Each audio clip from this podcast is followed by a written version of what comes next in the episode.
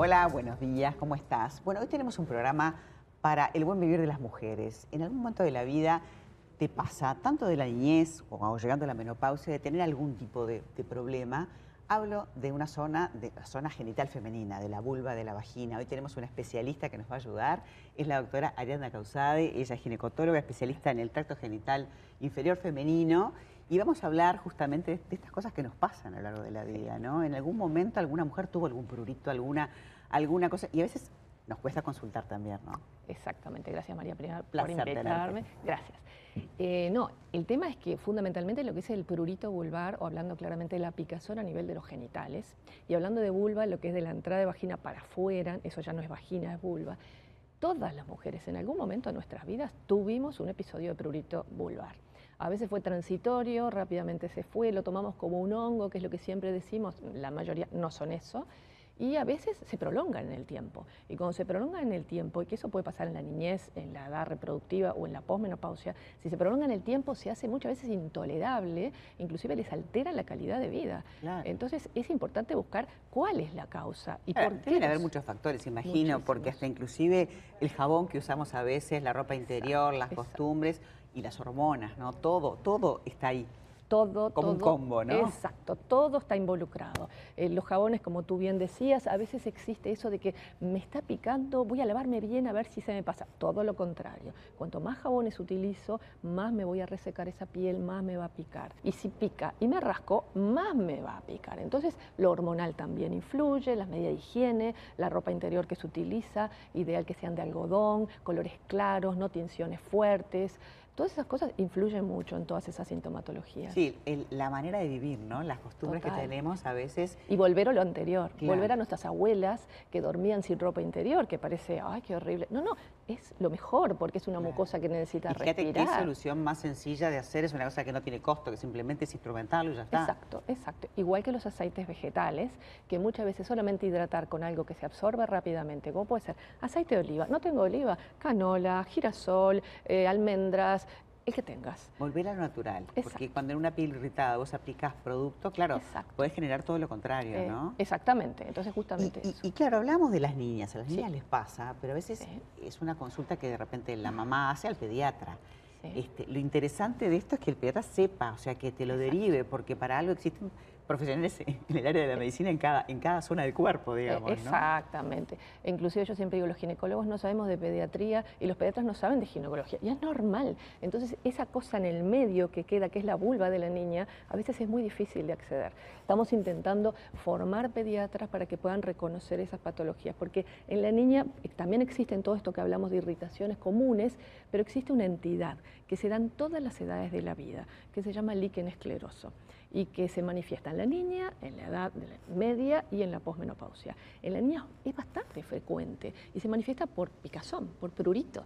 Entonces es ahí donde tenemos que actuar rápidamente para diagnosticar esta entidad. El líquen escleroso es una patología de piel no transmisible, no infecciosa, propia de la paciente, benigna, pero esa benignidad igual, ¿qué es lo que hace? Si en la niña no la detectamos a tiempo, puede distorsionar la anatomía de los genitales en forma irreversible en la edad reproductiva generalmente se manifiesta por mayor, no solamente prurito, sino mayores dolores con las relaciones sexuales, que es toda la importancia. Y en la posmenopausia también es importante el prurito y todas las alteraciones e inclusive cierta progresión al cáncer de vulva. Y hablabas de la, la conexión, esa parte, digamos, de intercambio en la medicina multidisciplinaria, en este caso de la pediatría con la ginecología, y sabemos que en breve va a haber un congreso donde va a haber una mesa trabajando con, eh, con pediatras también. Exacto. Del 26 al 28 de abril vamos a tener el primer congreso iberoamericano de vulva y vagina, de una sociedad muy nueva que tiene poco más de un año, pero que tenemos más de 300 socios y que estamos trabajando muy bien en eso. Vamos a tener un congreso de tres días hablando de patología vulvar, parece mentira, pero es así. Y, y, una de esas mesas está inclusive para pediatras, porque aparte una de las cosas que realmente queremos es que esté protocolizado en la carrera de pediatría el análisis y el reconocimiento de la patología vulvar en las nenas. Entonces, toda esa mesa va a ser para pediatras, justamente para unir, como decís vos, todos los conocimientos y enriquecernos mutuamente. Bueno, también hay otras cosas que nos pasan y que las asociamos a lo bacteriano o a lo viral ¿no? en el transcurso de la vida y que también es importante de atender. Nada de esas manifestaciones, no, la, inflamación, no, lastimarse, no la picazón, es, un signo que el cuerpo te está diciendo, ¿no? Por supuesto, que hay que atacar rápidamente y enfocarnos en eso. No, y aparte dar con la gente especializada, porque este, por algo hay te has dedicado en, esta eh, parte de tu carrera a esto, ¿no? Sí que además hasta, hasta algún libro por allí hay, ¿verdad? Sí, sí. Entonces, por eso es importante, ya sea que, te pase, que se inflama, que te pica o que hay alguna cosa rara, hay que hacer la consulta. Yo recién te mencionaba este, el, momento donde las mujeres tienen relaciones sexuales con el intercambio, no solamente por el HPV,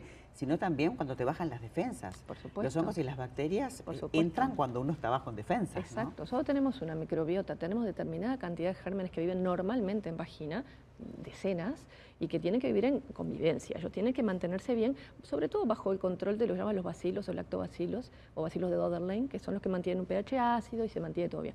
Pero hay pila de cosas que pasan, a veces que se altera el pH, ya sea por lavados excesivos con el bidet, por tomas de antibióticos, por relaciones sexuales a veces sin cuidados. Todas esas cosas cambian el ecosistema, esa microbiota, y ahí empieza una alteración, a veces que si no la paramos, se prolonga en el tiempo durante meses o años, alterando también la calidad de vida. La famosa disbiosis, ¿no? Ah, Donde las poblaciones cambian, que a veces hablamos mucho del intestino y la microbiota, ¿no? Como segundo cerebro, que es fundamental por el Pero yo le pondría el tercero, yo creo, ¿eh?